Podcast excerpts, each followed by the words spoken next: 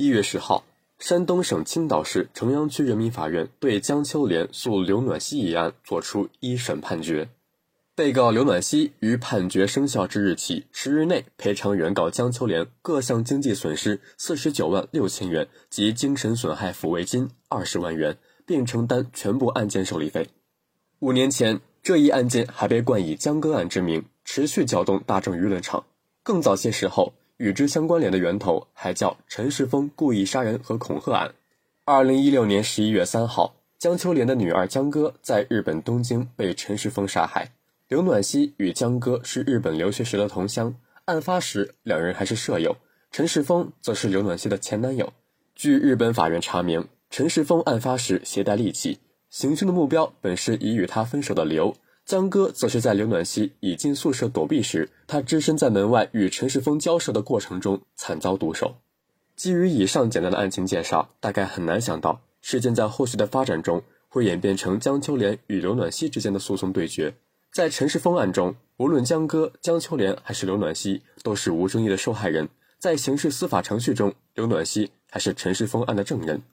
一对已分手的前情侣不用为对方的犯罪行为负责，这是基本的常识。但江歌事件的起因系因陈世峰不满分手而起，陈蓄意行凶的指向也是前女友，而不是其他人。在一些围观者的吃瓜视角中，似乎江歌是替刘而死，堪称冤屈。但根据一审法院的判决，刘暖希的赔偿责任是因为刘暖希作为江歌的好友和被救助者，对于由其引入的侵害危险没有如实向江歌进行告知和提醒，在面临陈世峰不法侵害的紧迫危险之时，为求自保而置他人的生命安全于不顾，将江歌阻挡在自己居所门外被杀害，具有明显过错。为了说明这一责任的成立，一审法院还引情理入裁判文书，详细释疑。判决指出。扶危济困是中华民族的传统美德，诚信友善是社会主义核心价值观的重要内容。司法裁判应当守护社会道德底线，弘扬美德义行，引导全社会崇德向善。基于民法诚实信用基本原则和权利义务相一致原则，在社会交往中引入侵害危险、维持危险状态的人，负有采取必要合理措施以防止他人受到损害的安全保障义务。在形成救助关系的情况下，施救者对被救助者具有合理的信赖。被救助者对于施救者负有更高的诚实告知和善意提醒的注意义务。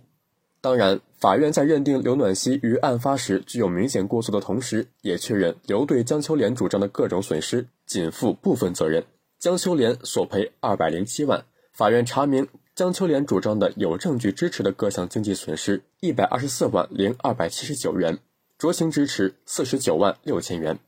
而法院判赔的二十万精神损害抚慰金，对应的则是刘暖希在事发后对江秋莲发表刺激性言论带来情感伤害的精神损害赔偿责任。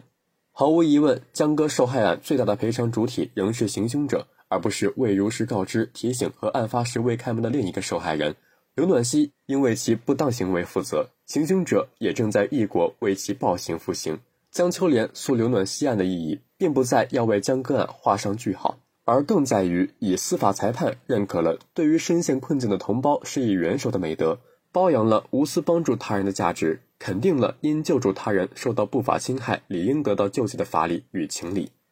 赔偿总有价，施救比金坚。逝者已逝，愿生者坚强。良善之行仍络绎于途。